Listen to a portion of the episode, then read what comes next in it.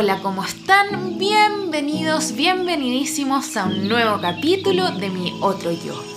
¿Cómo tener una vida más saludable? Una pregunta que estoy seguro que todos más de alguna vez nos hemos preguntado. Y Francisca Toro, que es dentista y además es health coach, nos ayuda a resolver.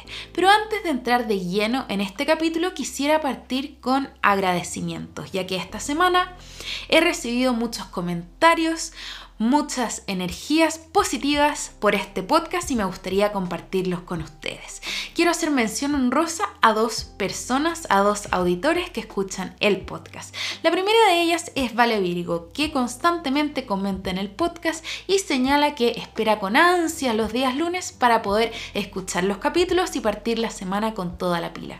Muchas, muchas gracias Vale por tu buena onda y por tu energía. Y la segunda mención honrosa pertenece a la Vale, que también se llama Vale, mi vecina del 704. Un gran abrazo para ella, que cuando nos juntamos el otro día me dijo que ella tenía muchas ganas de partir con un taller de danza terapia, una disciplina que ella estudió durante la pandemia, pero que estuvo postergando por bastante tiempo.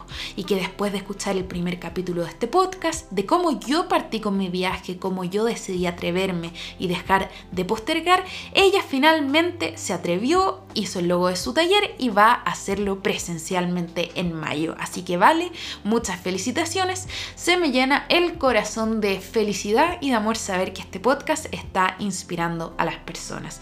Si tú has escuchado el podcast y también te sientes inspirado, te invito a que nos comentes, a que nos mandes mensajes y te contactes con nosotros. Nosotros vamos a estar felices de recibir toda esa buena onda y toda esa energía.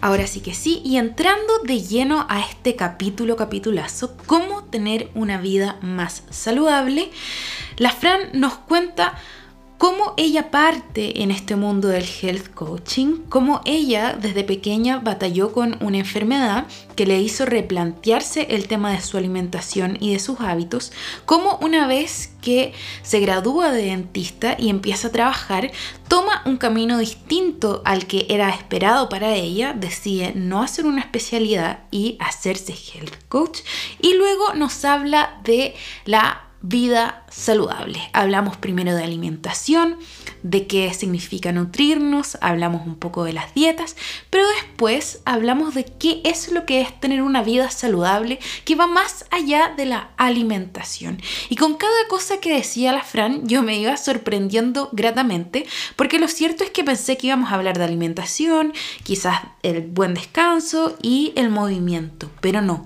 La Fran fue más allá y habló de la importancia de tener una vida íntegramente saludable, conscientemente saludable de lo importante que es tener relaciones sanas, de alejarse de la gente tóxica, ojalá trabajar en algo que nos guste. También de lo importante que es ser coherente con uno mismo, con lo que a uno le gusta, de la espiritualidad. Y también hizo un llamado muy lindo y es que nosotros efectivamente somos los únicos responsables de nuestra salud y que tenemos que ser conscientes de ello y que tenemos que amarnos con nuestras perfecciones y con nuestras imperfecciones. Así es que este capítulo realmente me dejó con el corazón lleno de amor y con las ganas de cuidar de mí misma. Además, además no puedo dejar de mencionar que la Fran tiene un Instagram arroba comida.real-bajo arroba comida.real-bajo en que comparte recetas ricas y saludables. Ricas y saludables para que vayamos a verla y nos atrevamos a hacer estas recetas para vivir una vida más saludable. Ahora sí que sí, y sin más preámbulos, esto es mi otro yo. Hola Frank, ¿cómo estás? Hola Cata, ¿bien y tú? Bien, también no puedo llegar a expresar lo contenta que estoy de que el destino nos haya unido y además de que estés aquí en este podcast con nosotros. Sí, yo también estoy contentísima, feliz de estar acá contigo en este podcast y feliz de haberte conocido también y que el destino nos haya, nos haya juntado. Sí, siento que eh, nos conocimos en una etapa muy clave. Creo que las dos estábamos empezando a hacer un cambio con nuestras carreras y con lo que queríamos de la vida. Así es que me parece muy interesante poder eh, entrevistarte. Nosotros ya dijimos en la introducción que tú eras dentista y que además eras health coach. Antes de entrar de full con qué es ser health coach, eh, quisiera que nos pudieras contar cómo parte este proceso y cómo cambia la perspectiva de ser dentista a irte a este mundo del health coaching? Bueno, eh, es una historia un poco larga que voy a tratar de, resumir en algunos puntos, pero em, quizás para que se entienda un poquito de todo lo que voy a estar hablando aquí en adelante, eh, me gustaría explicarte muy, muy cortito qué es lo que hago yo como health coach o coach de salud. Ya quizás mucha gente no ha escuchado ese concepto, pero pero en el fondo lo que yo hago principalmente es apoyar y acompañar a las personas en su proceso de transformación hacia una vida más saludable. Y los ayudo en el fondo a lograr sus metas de salud, que pueden ser muy distintas dependiendo de cada persona. Por ejemplo, bajar de peso o lograr un peso estable, eh, mejorar sus hábitos, manejar el estrés, hacer más deporte, eh, mejorar el control de una enfermedad. Es súper variado entonces va a depender de cada persona y del contexto en el que esté. Qué tan motivado está, en qué fase va como de llevar una vida saludable y todo eso. Ya, entonces es algo súper entretenido que me tiene muy motivada, muy, muy, muy entretenido todo este tema. ¿Y cómo llegué a esto en realidad? Porque quizás no es muy similar a, a, lo que tiene que ver con ver dientes y ser dentista. Exacto. Pero bueno, hay como dos grandes puntos que me llevaron a seguir este camino y a estar donde estoy yo ahora. Uno es que yo tengo diabetes tipo 1 desde los 7 años, hace harto tiempo ya. Y eh, esta es la diabetes que le da a los niños o a los jóvenes y donde hay que inyectarse insulina, ¿ya? Eh, no, es, no da por comer dulces, es como un gran mito de la diabetes tipo 1. Pero bueno, me diagnosticaron esta enfermedad y eh, ya como en mi adolescencia se me hizo bastante difícil aceptar en el fondo que tenía esta enfermedad con todos los cuidados y las restricciones que implicaba en ese momento, que había menos tecnología. Sí, una pregunta, Fran, porque yo mm, la verdad es que no tenía conocimiento de la diabetes tipo 1, como qué tipo de restricciones tuviste que tener cuando eras más chiquitita.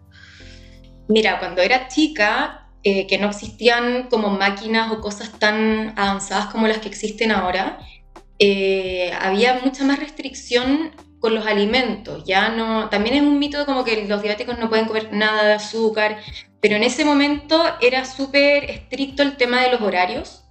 O sea, yo no podía saltarme una comida, si no tenía hambre tenía que comer igual.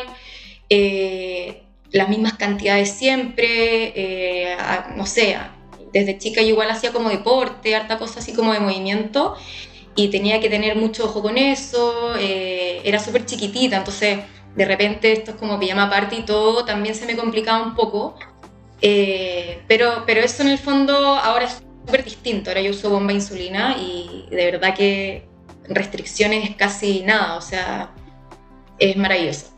¿Ya? Pero en esa época, imagínate siendo como adolescente sobre todo, que uno ahí como etapa de rebelión, eh, nada, me, me da lata, no, me rebelé un poco contra esto y la verdad es que no me cuidaba para nada, comía súper mal, en exceso, tenía súper malos hábitos.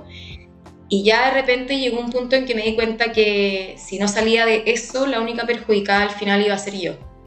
Entonces em, fue un trabajo duro, pero conté con súper buen apoyo y con mucha motivación personal y logré salir de eso, aceptar que tenía esta enfermedad y eh, transformar mis hábitos y finalmente llevar una vida saludable.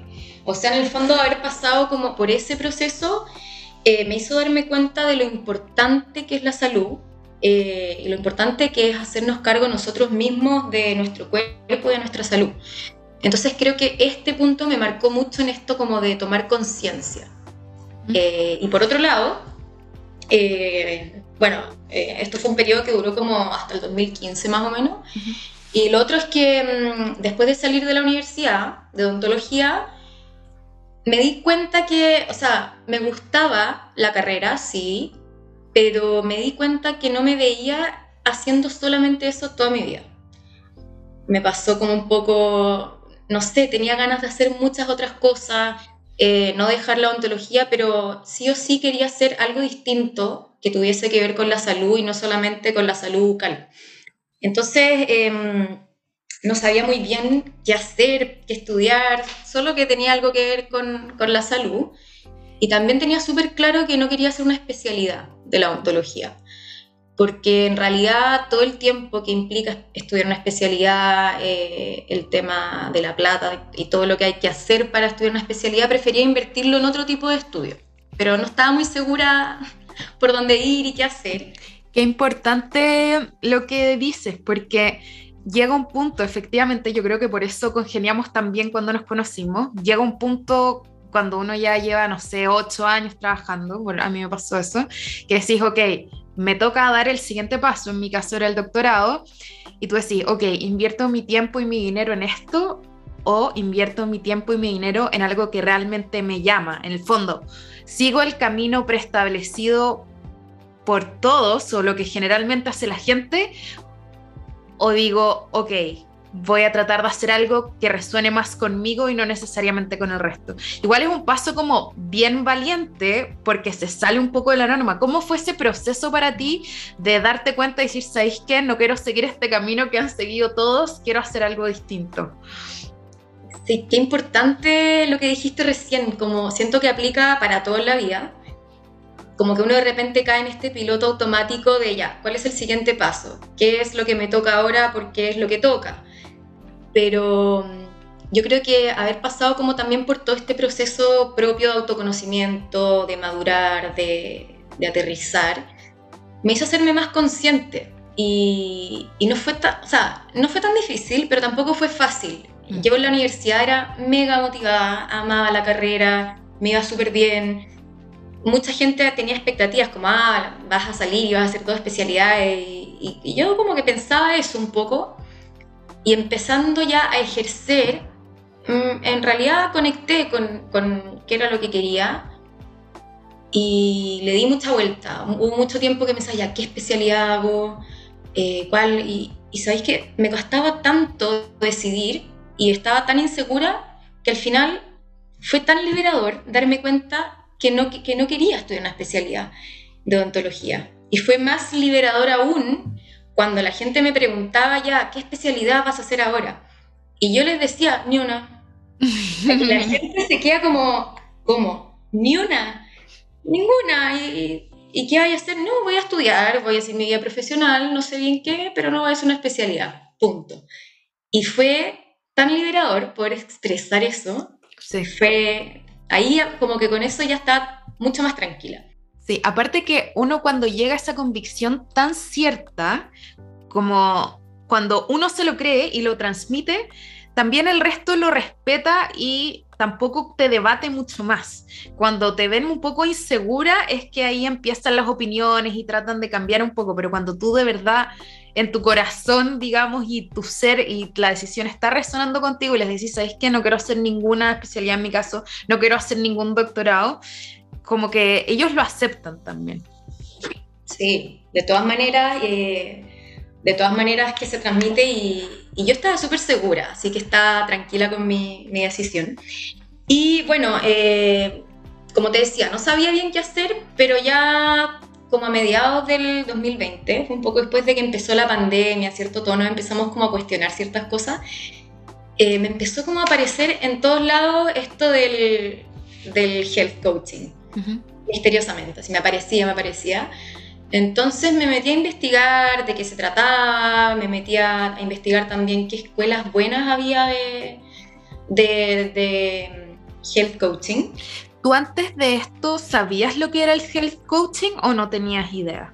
No, o sea, yo lo, lo, empecé a escuchar ahí por primera vez. No, no, la verdad que no me manejaba mucho con todos estos conceptos del coaching ni qué hacía un coach o la verdad no sabía. Ah, y nosotros tampoco lo sabemos. Así es que si nos puedes contar un poco cuáles fueron tus primeras impresiones de qué era el coaching y qué fue en el fondo lo que te llevó a decir, ok, voy a averiguar qué escuelas y voy a ver qué es esto. Mira, la verdad como me empezó a aparecer tanto, sobre todo en Instagram, que de repente me aparecía gente y, que yo veía en sus perfiles que estaban estudiando, que eran health coach y más o menos como el tipo de contenido que publicaban. Eh, empecé, claro, a investigar sin tener idea que más o menos qué era, pero, pero bueno, ahí me di cuenta que tenía que ver con, con todo lo que tiene que ver con, con salud, sobre todo el tema de la alimentación saludable, que yo estaba súper interesada en eso, o sea Pese a que yo no sabía qué era esto del health coaching, yo leía mucho, investigaba, estudiaba mucho sobre salud y alimentación.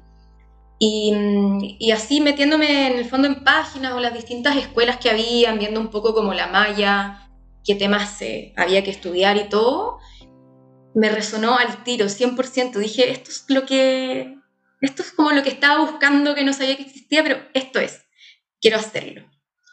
Así que eh, nada, eh, me inscribí ese mismo año, así dije, ya cuando parte el programa, eh, me matriculé y en septiembre del 2020 empecé a, mm, a estudiar y, a, seguir estos estudios que, bueno, fue un poco la, pregunta que me hiciste antes, como de repente, medio loco, como, ¿cómo vas a dejar la odontología para hacer esto?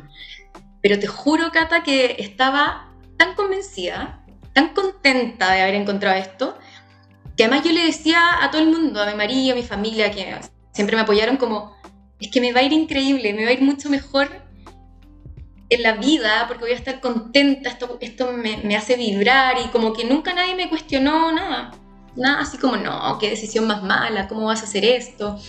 En ese sentido sentí súper harto apoyo, así que fue bacán. Qué lindo el mensaje que estás dando, porque la felicidad o eh, estar contento con lo que uno hace, creo que al final rinde mucho más frutos que, por ejemplo, tener una especialidad que quizás no te hubiese hecho vibrar tanto. El mensaje que estáis dando, decir como, ok, voy a hacer algo que me gusta, voy a hacer algo como por mí, que me hace feliz, y yo sé que con esto, como estoy feliz, me va a ir mejor, me encantó, me encantó este mensaje, te juro. Oye, Fran, y una pregunta, porque la Fran, para los auditores, sin perjuicio que ya lo dijimos en la introducción, lo vuelvo a repetir, ella también tiene un Instagram que se llama Comida Real. Este Instagram surge al mismo tiempo que nace este proceso de el health coaching. No, es como raro, pero cronológicamente no, porque eh, esta cuenta nace antes de que yo supiera que iba a estudiar para ser health coach. Qué interesante. Sí, fue, fue, o sea, fue todo un proceso, pero claro, lo lógico que uno pensaría es como, ah, estudiaste esto y abriste tu cuenta. Pero, pero no, eh, esto nace eh, como en noviembre, por ahí la abrí, del 2019, porque eh, me leí un libro, bueno, uno de los muchos libros que leo como sobre estos temas, que se llama Come Comida Real, de Carlos Ríos. De hecho, es la primera foto de mi Instagram, así bien abajito, en la portada de ese libro, porque en realidad fue como la inspiración eh, que me llegó para querer transmitir información, educar. Me di cuenta que sabía mucho eh, y que podía como aportar y enseñar mucho. Y Comida Real nace un poco con esa intención. Yo de verdad que no, no pensé que iba a crecer tanto la cuenta, pero sí dije, quiero tener mi espacio para mostrar lo que yo sé, mis conocimientos, mis recetas y, que al final la gente aprenda de salud y, que a alguien le sirva. Si le sirve a una persona, bien, pero, pero en el fondo quiero compartir esto. Y, nace ahí, nace antes de este tema del health coaching y, todo. Así que eh, ahora obviamente le saco mucho más provecho, ha crecido bastante y la uso para compartir todos los nuevos conocimientos que, que voy teniendo y todo, todo en el fondo ya estoy mucho más metida en toda esta área de la salud y la alimentación saludable. Entonces esta cuenta obviamente me, me, ayuda, mucho a transmitir mi mensaje. Es genial cómo poco a poco las piezas del rompecabezas se fueron armando, incluso antes de que tú supieras realmente como por qué o para qué, como tu subconsciente ya sabía que te querías dedicar eso incluso antes de encontrar el health coaching. Sí, de todas maneras, yo creo que, que uno va como alineándose un poco con quizás su propósito o lo que realmente quiere hacer y las cosas van pasando sin que uno las planifique tanto. Pero si uno está en esa parada de, estar como alineado, con lo que quieres y convencido, realmente uno empieza a traer estas cosas y empiezan a llegar y uno empieza a conocer quizás a personas que te van a llevar a algo. te va a, mí me empezó a aparecer esto el health coach en Instagram, en Google, en todos lados, sin que yo hubiese como investigado por mi cuenta. Entonces, creo que los caminos se van formando cuando uno está eh, con mucha convicción y, seguridad de lo que, lo que quiere empezar a formar. Pero, pero es eso, o sea, piensa que yo no tenía muy claro. Yo sabía que no quería seguir tal camino, no tenía tan claro lo otro, pero estaba convencida de eso. Y las cosas empezaron a pasar y, y a darse. Cuando uno, siento yo por lo menos en mi experiencia, que cuando uno se abre al cambio, y confía en lo que quiera hacer, aunque no tenga muy claro que sea, pero como que tú ya sabes cuál es tu camino, se te van abriendo distintos caminos y vas conociendo distintas personas. Y bueno, yo creo que por algo igual nos conocimos. Oye, Fran, ahora entrando de lleno en el health coaching, sin perjuicio de que tú ya nos dijiste al principio un poquito qué es lo que hacías, cuéntanos qué si se puede separar incluso, qué es el coaching y en específico después, qué es un health coaching o un coach de salud. Claro, principalmente un coach, porque existen distintos tipos de, coach. Eh, es, una persona al final que te va, que te acompaña durante un proceso y que te ayuda a lograr metas. Es como ahí tu, tu entrenador, tu, tu, partner, tu compañía, eh, un poco como como compañía de responsabilidad, eh, darte apoyo, eh, darte herramientas y conocimiento. Más o menos eso es lo que hace un coach y un health coach o coach de salud hace esto mismo, pero en temas relacionados netamente con la salud, ¿ya?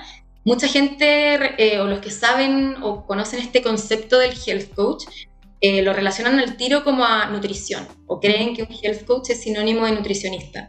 ¿Ya? Y, ese punto es súper importante, yo quiero aclararlo porque eh, hay que ser súper responsable también con el alcance de la práctica que uno tiene en cualquier profesión, ¿ya? Los health coaches sabemos un montón de, nutrición, de hábitos de salud, pero para temas como muy, muy específicos que tengan que ver con nutrición, como hacer una pauta específica o, o cosas ya como más de la especialidad, en el fondo ahí yo trabajo con eh, nutricionistas que, que, ven esa parte, ¿ya? Entonces el health coaching no es solo como comida y alimentación y bajar de peso, es todo un concepto que abarca las distintas áreas o aristas que uno necesita tener en equilibrio para poder tener una buena salud, ¿ya?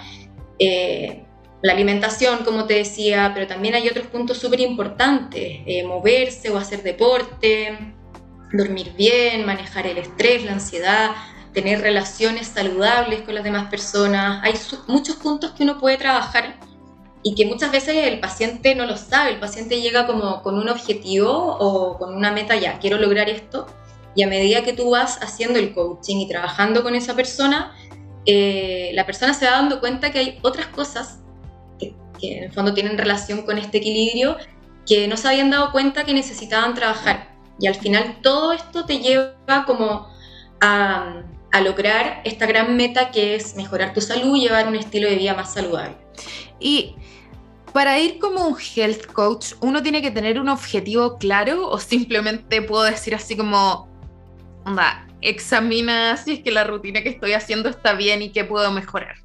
Pueden ser las dos opciones, totalmente, porque mm, hay gente que sí, tiene súper claro su objetivo y, yo en el fondo hago como una primera consulta de diagnóstico donde me llenan un formulario que es súper completo y ahí eh, eh, conversamos en esta como primera sesión eh, de las metas y otras cosas.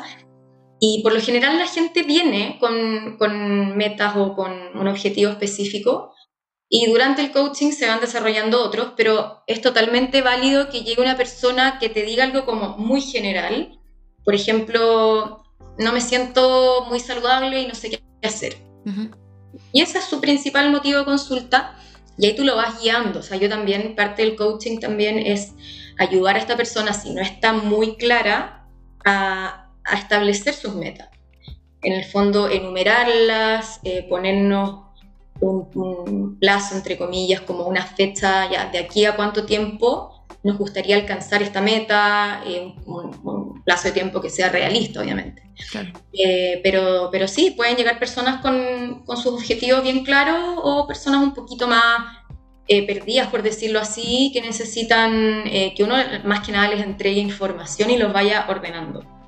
Qué, interesante. Me encanta poder estar teniendo esta conversación contigo porque siento que a lo largo de los capítulos que llevamos hemos tratado harto como la mente, el estrés, la inspiración, el atreverse a hacer cosas nuevas, pero hemos dejado un poco de lado nuestro aspecto más físico que es el cuerpo. Y eh, la alimentación a mí me ha pasado últimamente, de hecho me viene como anillo al dedo este, este capítulo, a mí me ha pasado que últimamente no he sido capaz como de alimentarme también, digamos. Y entonces, eh, ¿qué o qué se considera como una alimentación sana? Mira, súper buena pregunta porque, claro, de repente uno siente que es medio lógico, pero, pero hay muchas opiniones o mucha información dando vuelta. Entonces, a grandes rasgos, como para poder hacer una explicación general, una alimentación sana primero que todo tiene que ser una alimentación completa y variada, ¿ya? Para que esa variedad de alimentos nos entregue en el fondo eh, todos los nutrientes y las vitaminas que nuestro cuerpo necesita. Ya, a ver, aquí vamos a necesitar ir así como al grano y al ABC y al 0.0 porque yo por lo menos no tengo idea que es una alimentación completa y variada. Mira, principalmente, eh, o sea, tenemos los macronutrientes que son las proteínas, los carbohidratos y la grasa. Eh, la grasa saludable, idealmente hay que incluir en la, en la dieta.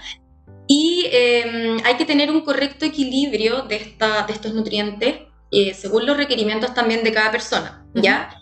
Eh, eso es como un punto súper importante y variado me refiero a, a incluir estos distintos grupos de alimentos y, eh, por ejemplo, no sé, si vas a comer verdura, que es súper importante incluir en una alimentación saludable las verduras, sobre todo las de hoja verde, variedad, porque si comes, por ejemplo, todo el tiempo, voy a inventar, lechuga y zanahoria, perfecto, pero vas a estar obteniendo las mismas como vitaminas, nutrientes de esos alimentos y te estás perdiendo otros nutrientes que tienen eh, otro tipo de verdura pimentones, eh, brócoli, qué sé yo. Entonces, variado es eh, intentar comer no siempre lo mismo para que podamos recibir eh, los distintos nutrientes que, que nuestro cuerpo requiere. Qué interesante eso que estás contando, porque o sea, ahora que tú lo verbalizas, efectivamente es súper lógico. Como, claro, la lechuga tiene distintos nutrientes a las que tiene el brócoli, por ejemplo. Pero yo como que generalmente como lechuga, ¿ya? por eso dijiste lechuga y me llegó como un puñal al corazón. Eh, y yo digo, ya claro, estoy comiendo lechuga, estoy comiendo algo verde, entonces estoy ok con mi alimentación porque metí algo verde. Pero tú es, más allá. La, la lechuga no me da lo mismo que el brócoli y hay que ir variando un poco.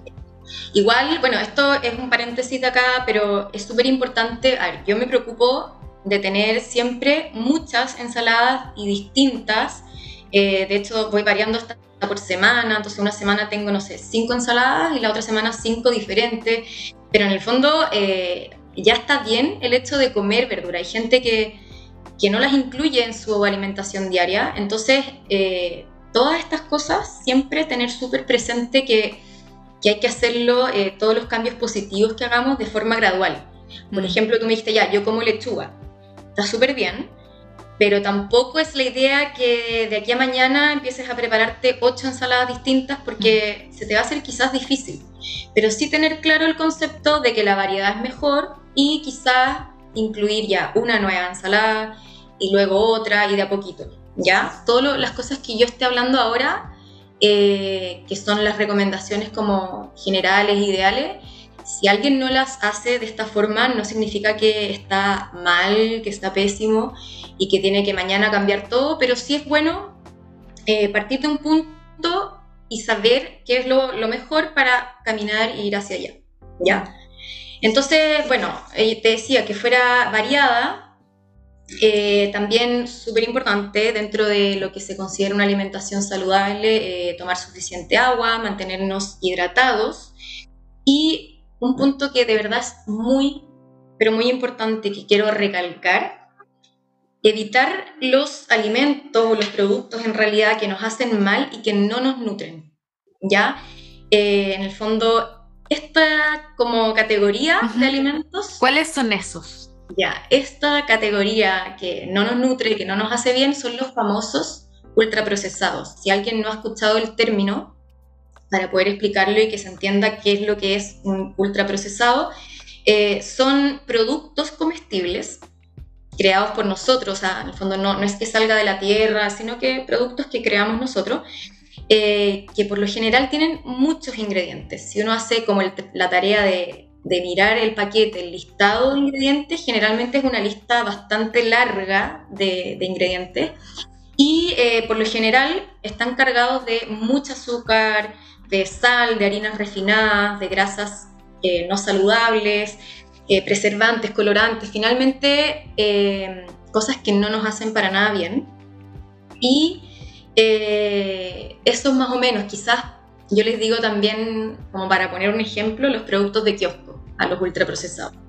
Que es el típico, si tú vas, claro, al kiosco que está ahí en la esquina eh, o al pasillo del supermercado como de los abarrotes, eh, las morochas, las galletitas, tritón, los rolls, los doritos.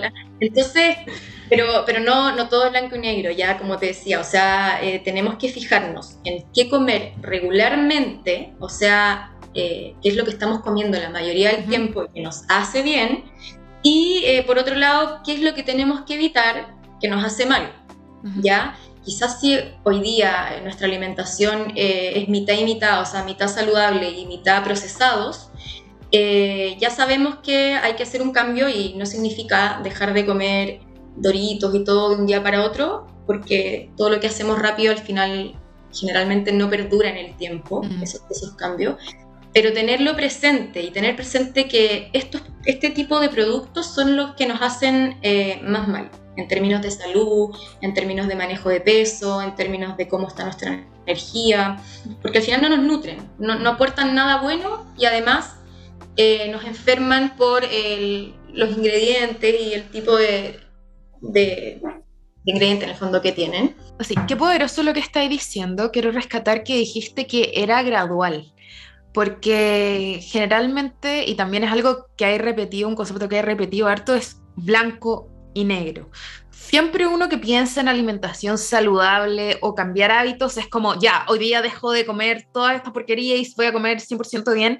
Y qué bueno que dijiste que si hacemos estos cambios así súbitos y rápidos, eso no va a perdurar en el tiempo, sino que tenemos quizás hacer eh, que hacer decisiones conscientes eh, día a día. Y es muy chistoso que ya hayáis dicho lo de los rolls, porque justo ayer en la noche tenía ganas de comer chocolate y me llevé como un paquete de rolls al velador y mientras me hacía un té y después dije, ¿sabéis qué? No. Así que le eché como más sacarina al té o stevia al té, como para tener esa sensación dulce y volví a dejar los rolls en el, y los guardé en el fondo. Ahí, ahí hice una decisión consciente. Una decisión consciente, sí. Exacto.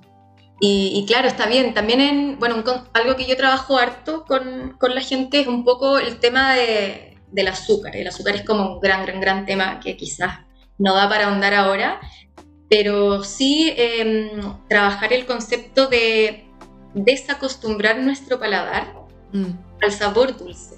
Mm. Porque en el fondo eh, eh, el, el, azúcar eh, es un poco adictivo, o sea, uno, una vez que ya conoce ese sabor, todo, todo lo que sea no tan dulce te parece un poco insípido, entonces todo esto se puede trabajar, se puede trabajar para, para que nuestro paladar y, nuestro cuerpo no necesite tanto esos alimentos dulces y también es súper gradual eh, ese proceso, incluso con los endulzantes, ¿ya? Y, no quiero decir que, que, sean malos, porque obviamente eh, entre azúcar y endulzante, si alguien está comiendo exceso de azúcar y tiene la posibilidad de usar endulzante como reemplazo, está bien, pero también se pueden hacer cambios con los endulzantes y usar cada vez en, menos cantidad. Pero al final el sabor dulce, nuestro cerebro lo está percibiendo igual. Entonces, a medida que uno logra ir dejando esa como necesidad, los antojos de cosas dulces se van haciendo cada vez menos frecuentes, menos necesarios. Eh, pero como tú misma decías, todo, todo lo que se trabaje en términos de cambio de hábitos tiene que ser súper gradual.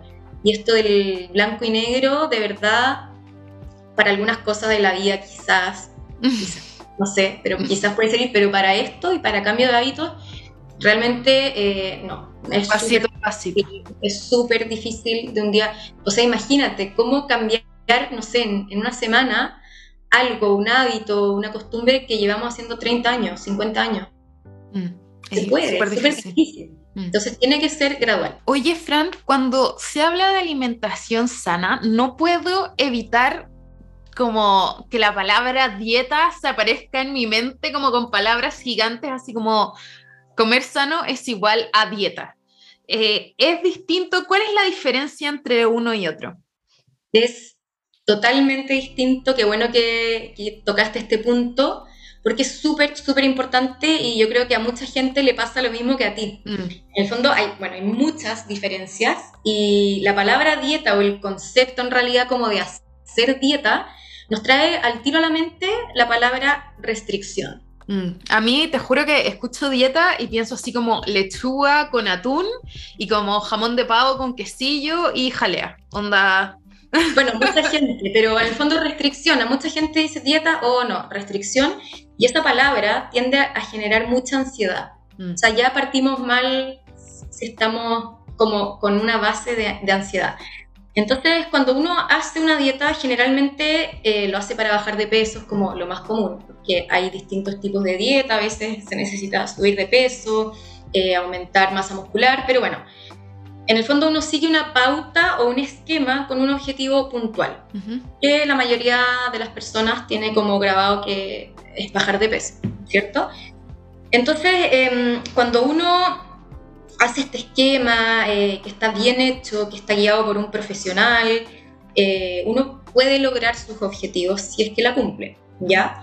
El tema es que lo que pasa generalmente es que mucha gente hace dietas sin guía, así como por su propia cuenta o busca información en internet o en Google o... Yo una vez me acuerdo que hice una dieta para en la universidad eh, que consistía así como tres días comer solo pollo. Después tres días lo único que podía comer era arroz y después tres días lo único que podía comer era manzana. Y se supone que bajaba ahí como nueve kilos, qué sé yo, onda terminé subiendo de peso, ¿cachai?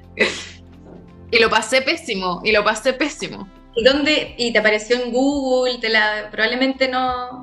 Ponte que tenía como un evento onda.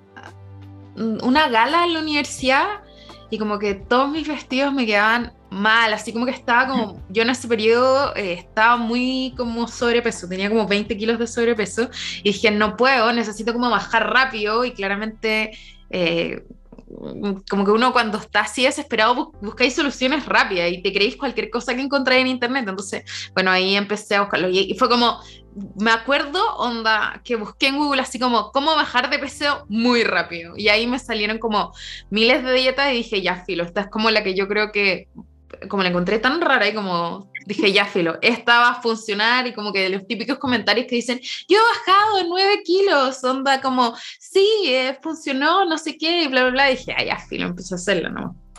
Sí, bueno, siempre Google no es claramente la herramienta más confiable y, y siempre que uno quiera realmente hacer algo como un cambio bien hecho, que no sea un impacto para nuestra salud y que dure, tiene que estar guiado y con un profesional que sepa. Mm. Y, bueno, lo que te decía, y, en relación, qué bueno tu ejemplo, porque generalmente uno en vez de hacer eh, esto como un proceso y, de forma un poco más paulatina, eh, se buscan cosas en internet o de repente está de moda tal tipo de alimentación o de dieta, entonces uno empieza a hacer eso sin que le haga quizás sentido, o ah, es que mi amiga hizo esto y le resultó, mm. pero lo que le resultó tu amiga no tiene por qué resultarte a ti. Somos súper distintos todos. O sea, el tema de la alimentación es súper bioindividual. Entonces, ¿qué pasa? Cuando se hacen este tipo de dietas, generalmente uno quiere lo que tú decías como resultados inmediatos, ¿cierto? Esta cultura que está hoy en día también de la inmediatez y de querer resultados siempre rápido. Y eh, terminan sin funcionar porque finalmente eh, uno por lo general se restringe bastante.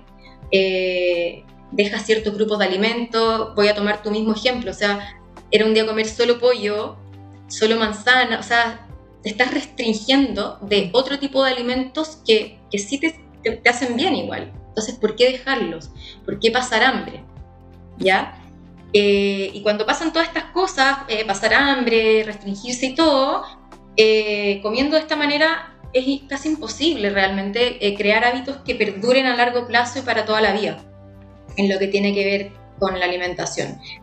Entonces no se logran cambios profundos y generalmente viene este efecto rebote, ¿cierto? Que uno vuelve a subir rápidamente el peso que perdió, incluso puede subir más. Exacto. Eso fue lo que eso fue lo que me pasó a mí en el fondo. Yo pasé como estaba subiendo tanto de peso, hacía como hartas dietas como de estas rápidas y al final, claro, bajáis, pero después subí el doble, bajáis. Al final fui un nutriólogo y también me apoyé con un psicólogo, digamos para poder como mantenerme firme en el hábito y al final así en un año, qué sé yo, volví a mi peso normal y qué sé yo, pero sí fue un proceso muy lento y yo soy prueba viviente de que estas dietas rápidas, por lo menos a mí, no me, no me funcionaron.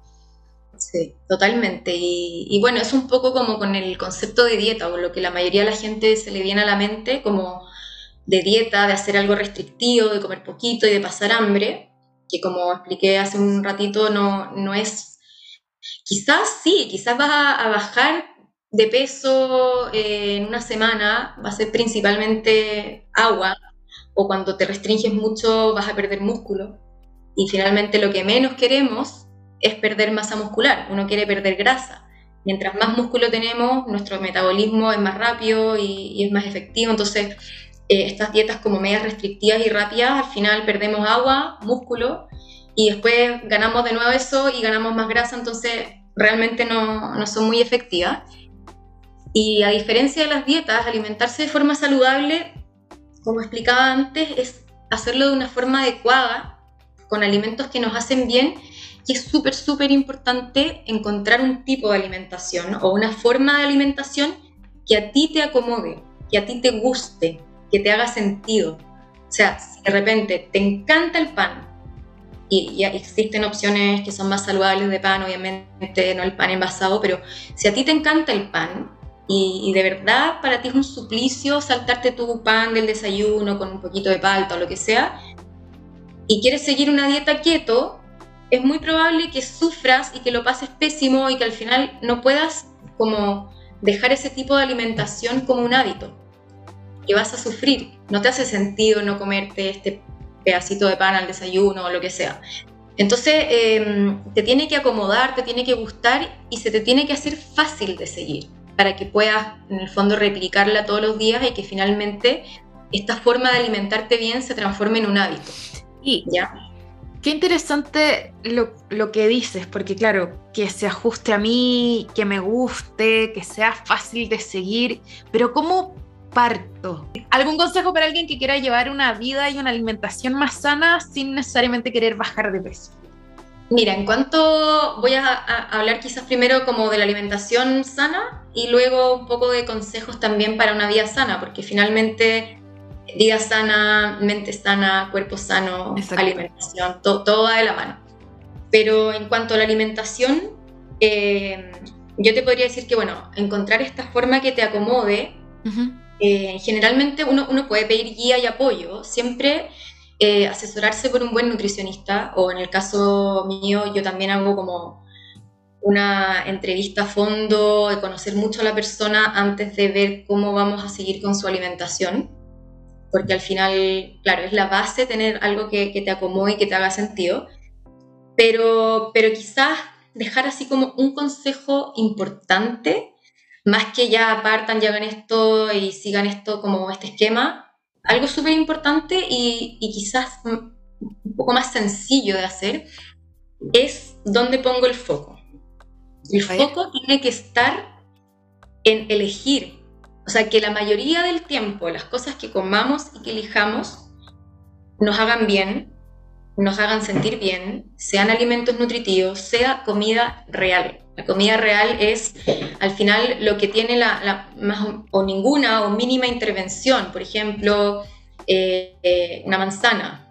Eh, no voy a entrar ahí con el tema de lo orgánico no todavía, pero una manzana, la manzana prácticamente no está muy intervenida, no es un producto elaborado en una fábrica eh, ensaladas, eh, carnes magras, todo en el fondo cosas que sean eh, intuitivamente que sepamos que, que, nos hacen bien y que son sanas. Y el foco al mismo tiempo en evitar las cosas que sabemos que no nos hacen bien, porque ¿qué pasa? Por poner un ejemplo, mucha gente y esto es muy común. Mucha gente dice, no, no, es que no, no voy a poner arroz en mi plato porque el arroz engorda. Pero después, tres horas después, se comen un super 8 o tres pedazos de torta. No mm. tiene lógica. Al final, si, si comes arroz, bueno, idealmente integral, pero si comes arroz y sacas esta creencia, no, es que el arroz, probablemente vas a quedar más saciado, tienen mejores nutrientes y después no vas a necesitar estar comiendo en exceso o cosas o picoteando. Pero no tiene sentido no poner arroz, por ejemplo, esto es solo un ejemplo, no poner arroz en tu plato, pero después estar comiendo Super 8 o el cumpleaños me repito la torta.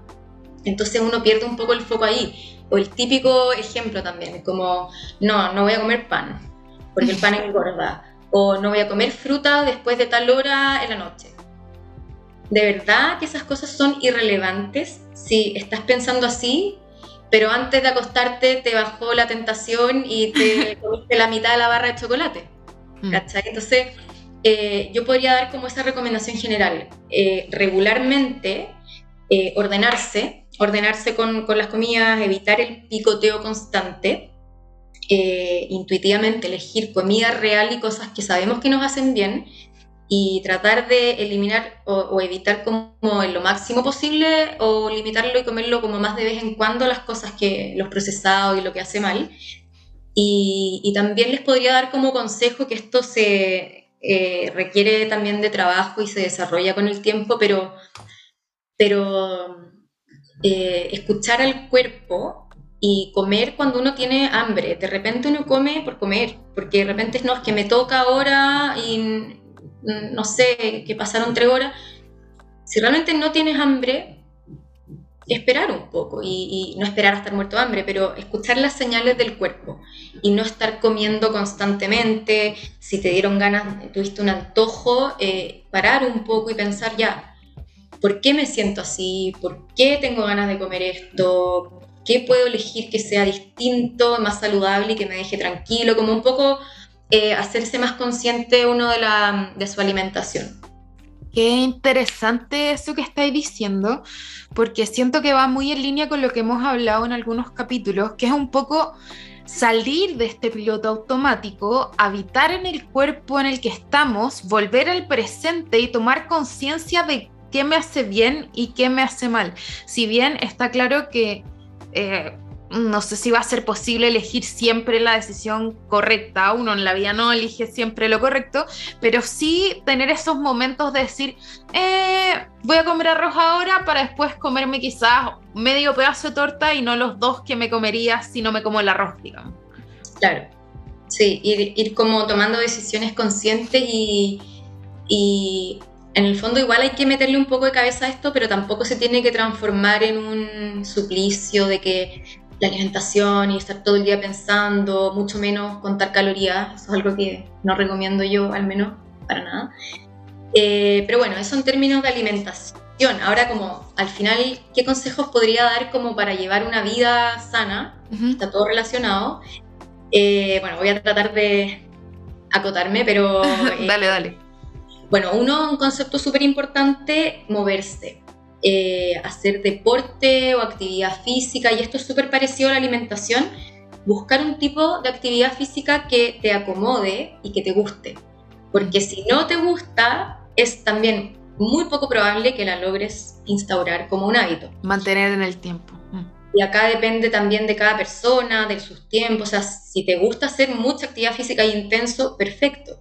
Pero el concepto de movimiento, mover el cuerpo, que es muy importante para mantenerse sano, tampoco quiere decir que uno tenga que ir todos los días al gimnasio, o sea, de repente puede ser ponerse pequeñas metas, de repente, no sé, es, que estoy súper sedentario, voy a caminar em, todos los días 20 minutos, eh, voy a bajarme antes de, de la micro, o los viernes me voy a ir en bicicleta al trabajo, o sea, incluir en la vida el concepto de moverse. Ya no quiero hablar así como, ah, deporte, porque de repente uno también tiende como a agobiarse y decir, ahora también va a tener que hacer deporte todos los días. No, pero que, quédense con ese concepto de mover el cuerpo y de a poquito eh, quizás si les gusta y, todo, ir aumentando como el, movimiento y el deporte, pero puede ser salir a pasear al perro, eh, como te decía, irse en bicicleta al trabajo, cosas pequeñas y de a poquito, pero moverse.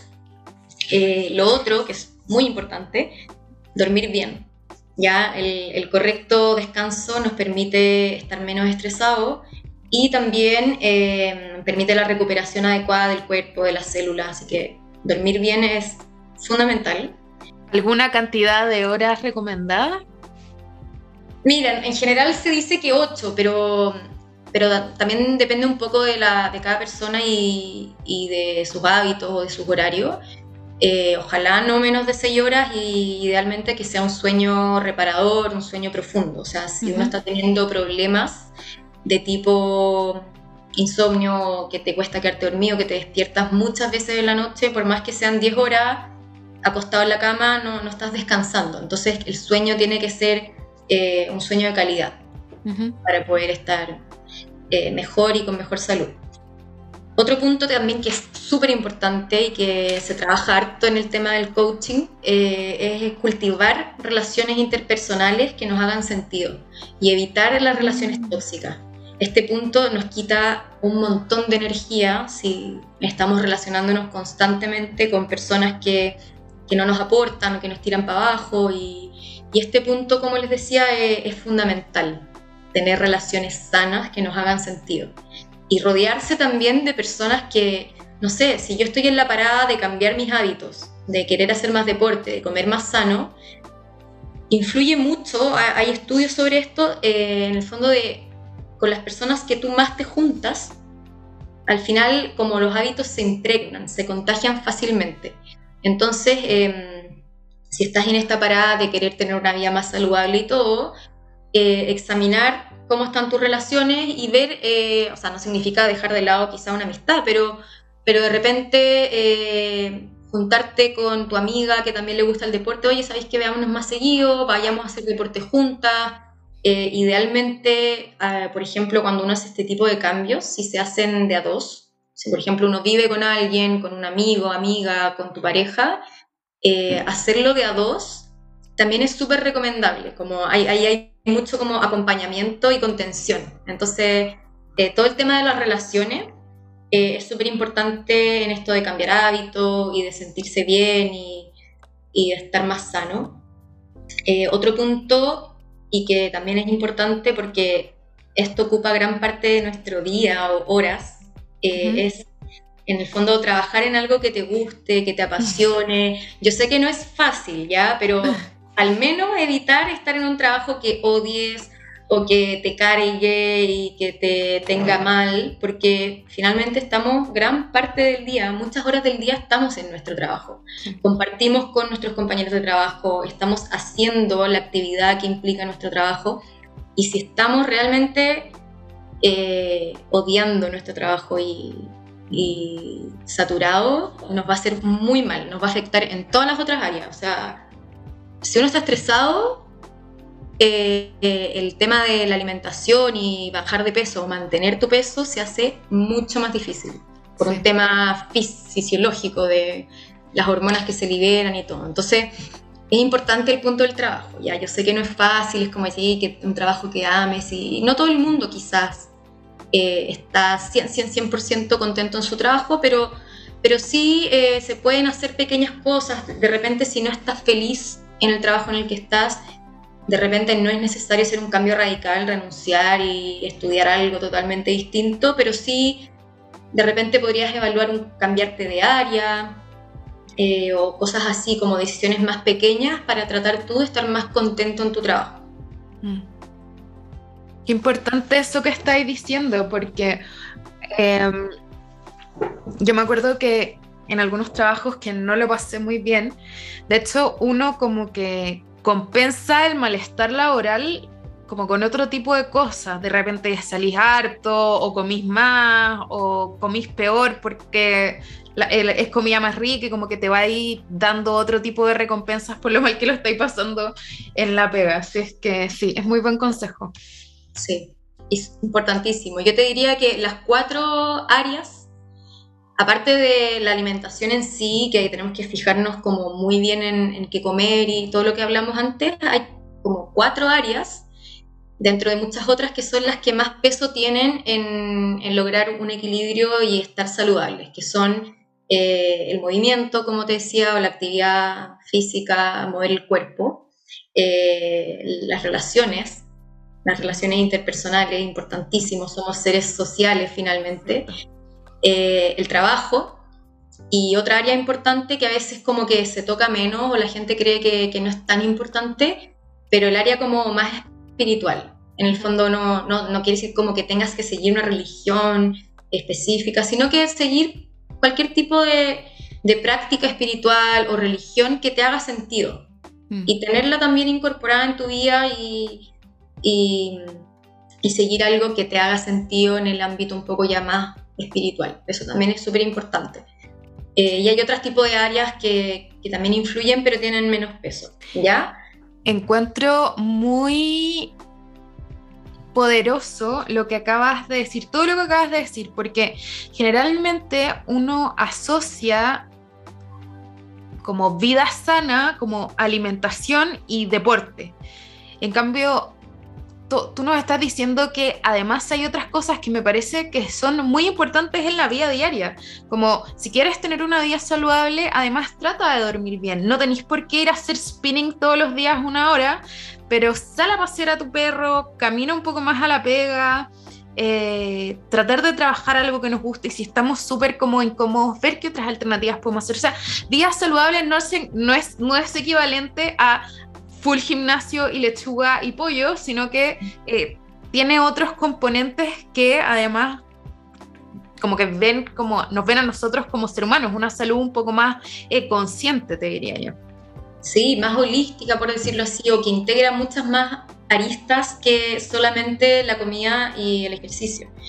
De hecho, el, bueno, esto es como mi forma de pensar porque así me lo, me lo enseñaron en donde estudié, en el IIN, eh, que hay un concepto, esto es súper choro, eh, hay un concepto que es eh, alimentos primarios y alimentos secundarios. Los alimentos secundarios es la comida, lo que tú ves en tu plato, lo que pones en tu boca y te comes. Y los alimentos primarios son todas las otras áreas que nos nutren, pero que no son comida. Ah, qué interesante. Se les llama primarios porque se ha visto que son aún más importantes que la comida. Si tú te fijas solo en la comida, el alimento secundario desde, este como, desde esta explicación que di, pero estás mal en tu trabajo, tus relaciones, eh, en tu creatividad, en, bueno, hay muchas áreas, no vas a prosperar, no te va a resultar, finalmente no vas a poder estar sano o alimentarte de la mejor forma. Qué interesante. Es muy interesante porque, porque, claro, uno cree que lo primario, lo más importante, lo único es la comida y no es así. Hay que ver al ser humano como un todo y, tratar todas estas áreas para poder lograr un equilibrio. Me encanta tu consejo, me encanta tu consejo. Oye, eh, Fran, antes de cerrar este capítulo capitulazo, ¿te gustaría darle algún mensaje a los auditores que nos están escuchando? Mira, me gustaría mucho hablar de dos pequeños conceptos que para mí son súper importantes y creo que pueden marcar una, diferencia en cuanto a finalmente instaurar hábitos o hacer cambios que, duren y que nos ayuden a, a tener una buena salud. Uno de ellos es vivir en coherencia. En el fondo, las cosas que hagamos, las relaciones que tengamos, el trabajo que tengamos, la forma en que veamos y vivamos nuestra vida, que estén en, coherencia con nuestros principios, nuestro propósito, con lo, que, con lo que queremos crear y atraer. Y que lo que tú hagas, pienses y sientas te genere paz. Eso para mí es un concepto muy importante. Lo encuentro muy lindo lo que estáis diciendo porque eh, es que te juro que estoy un poco como impresionada porque cuando entramos en este capítulo eh, nosotros hablamos igual fuera de micrófono de qué es lo que íbamos a hablar. A mí me parecía muy interesante este tema de la alimentación saludable, pero me he sorprendido gratamente y estoy como muy, como que tengo el corazón un poco calentito eh, con el hecho de que es verdad, la salud física o el cuerpo no solamente se nutre con alimento, sino que eh, podamos vivir y llevar una vida mejor siendo coherentes y preocupándonos como por el resto de las otras áreas. Entonces ahora que tú digas que uno de los consejos para llevar una vida más saludable es vivir en coherencia, lo encuentro muy lindo y encuentro que es un mensaje muy poderoso y es como ser fiel con uno mismo, con quien es, al final es lo que te va a llevar como a estar mejor y en armonía con uno mismo. De verdad que estoy impresionada como con lo que acabáis de decir, no, no me lo esperaba. Así que de verdad que muchas gracias por lo que acabas de decir. Sí, y hay otro concepto también que de verdad que es muy bonito y que es como, creo que el concepto que más me inspira y que más me gusta transmitir, que es la conciencia en salud. En el fondo, eh, ser conscientes de la importancia que tiene cuidar nuestra salud y lo importante que es vivir con un cuerpo sano que nos acompañe de la mejor forma el resto de nuestra vida. En el fondo, nuestro cuerpo es un vehículo que nos permite hacer las cosas que queremos hacer. Como dicen también, el cuerpo es un templo y cada uno es responsable de cuidarlo de la mejor manera para sentirse de la mejor manera. En el fondo, eh, si estamos bien, si nos sentimos bien, vamos a poder hacer las cosas que nos planteamos en la vida, vamos a poder explotar al máximo nuestro potencial y nadie más que nosotros se va a hacer cargo de nuestra salud. Están obviamente los médicos, uno puede hacerse exámenes, pero si nos enfermamos, de igual forma somos nosotros los que tenemos que hacernos cargo de nuestra salud, de llevar nuestra salud, nuestra enfermedad y no dejarla en manos de otros. Entonces, eh, si hay un punto que de verdad me importa que le quede a la gente que está escuchando esto, es este, o sea, cuídense, empodérense para tomar las riendas de su salud ustedes mismos, porque nadie lo va a hacer por ustedes. Y obviamente pueden pedir apoyo a profesionales, eh, estamos los coaches, los médicos, los nutricionistas, pero eso también es parte de uno tomar las riendas, querer estar mejor. Entonces, eh, eso, ámense, amen su cuerpo con sus perfecciones e imperfecciones y cuídelo de la mejor forma posible porque la salud es sagrada. Ay, qué lindo el mensaje, me encantó.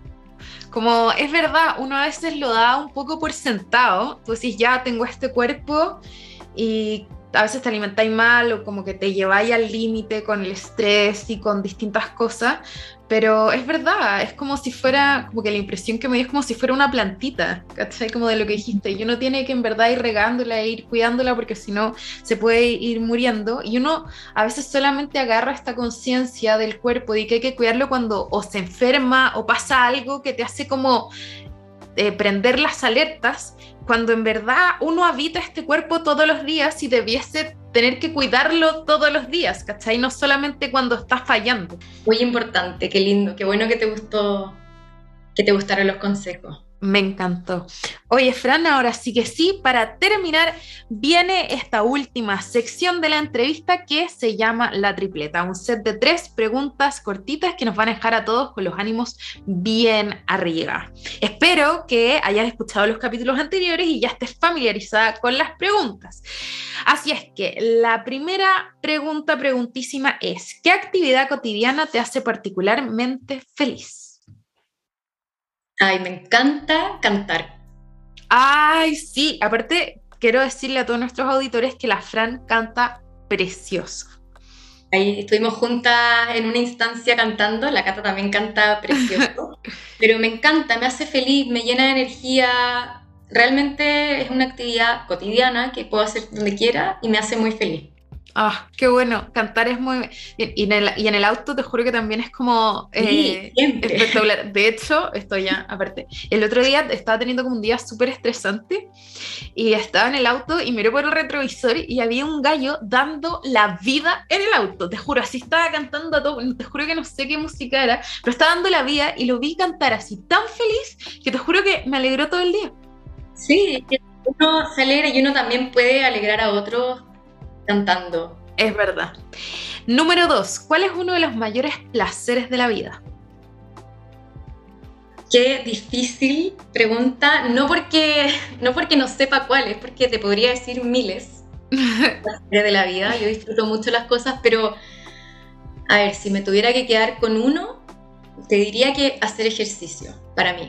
Entonces, para mí, no sé, yo sé que un día X, ya, tal día me toca hacer deporte y, y me despierto, pero con una pila, me encanta. Para mí es un, de verdad un placer hacer ejercicio y como mi día completo finalmente, si es que hice ejercicio. Espero que a todos los auditores que estén escuchando y me voy a incluir, se nos contagia esa pila, se nos contagia esa energía al momento que nos toque hacer ejercicio. y la pregunta número tres, ¿cuál es el mejor consejo que te han dado? Mira, el mejor consejo que puede sonar súper típico y de repente medio obvio, pero es ser positivo o ser positiva. Y, esto me acuerdo patente quien me lo dijo, fue una desconocida, pero en un contexto como muy lindo que siempre me acuerdo y, creo que es un muy buen consejo finalmente eh, ser positivos, cultivar pensamientos positivos, ver el vaso medio lleno, nos va a ayudar mucho en la vida en muchas áreas y nos va a traer más cosas buenas. Así que para mí eh, me acuerdo mucho de ese momento en que una persona me lo dijo y, me quedo con eso, ser positivo. Y si se puede saber que en qué momento te lo dijeron. Mira, que ya te lo voy a resumir porque es una historia media larga, pero a mí me interesa mucho el tema de la longevidad. Eh, de la, y esto no sé si conocen las zonas azules, que son lugares donde vive gente de mucha, mucha edad, pero muy sanos. Y, siempre que veo gente mayor que se ve muy bien y saludable, me llama la atención. Y fue una vez que fuimos con mi marido a comer a un restaurante, estábamos los dos solos, y al lado nuestro una mesa gigante con cuatro parejas de, de gente mayor. Y, y, yo le decía a mi marido, como, se ven tan bien, están tan felices y como tan, se ven tan sanos y disfrutando la vida, como que ganas de preguntarles como qué hacen, qué hacen, como para llegar así y estar tan bien. Y María me dice, pregúntale, y yo le digo, no, o sea... Qué vergüenza. ¿Para qué? Ya. Bueno, nos fuimos y él le dice, hola, mi señora les quiere hacer una pregunta. Y yo, oh, ya. Y les hice esta pregunta, eh, los felices. Les dije, oigan, se ven tan felices, tan sanos, eh, lo están pasando bomba, como... Me encantaría preguntarles qué han hecho en su vida, en fondo como para llegar a esto. El más joven creo que tenía 85. ¡Wow! Y el, más, el mayor más de 90. O sea, de verdad eran personas de más edad. Y me dijeron varias cosas, pero una señora, que era, no sé, me acuerdo mucho de su cara y todo, me miró y como que, de verdad, así como una mirada muy profunda, y me dijo súper convencida, ser positivo. Me quedó mucho ese último consejo y con la profundidad que esta persona me miró y me dijo, como en el fondo yo le estaba haciendo una pregunta profunda igual, como qué es lo que han hecho en su vida para estar así, seguir disfrutando la vida y, ser positiva. Me quedé con ese como consejo que me, me traspasó. Así que... Qué lindo tu consejo, Fran, y qué linda la historia que lo acompaña. De verdad que este capítulo para mí ha estado gratamente sorprendente. Estoy tan contenta de que hayas estado aquí, de todo lo que dijiste. Yo me voy con el corazón calentito y con ganas de cuidar mi cuerpo. Así que muchas gracias por estar aquí, Fran. No, feliz, mil gracias por la invitación. Me encantó, lo pasé increíble. Siempre he entretenido conversar contigo, así que miles de gracias por, por la invitación. Ah, muchas gracias, Fran. Un besito, que estés bien. Besitos. Cuídate, nos vemos. Chao. Chao, chao. El golpe final, un fatality de buena onda. Bienvenidos a la última sección del podcast del golpe final, un fatality de buena onda. Y este gran capítulo quiero coronarlo con una de mis frases inspiradoras favoritas. Y es una frase dijo Nelson Mandela y dice así, aprendí que la valentía no es la ausencia de miedo, sino el triunfo sobre el miedo. El hombre valiente no es el que no siente miedo, sino aquel que conquista ese miedo.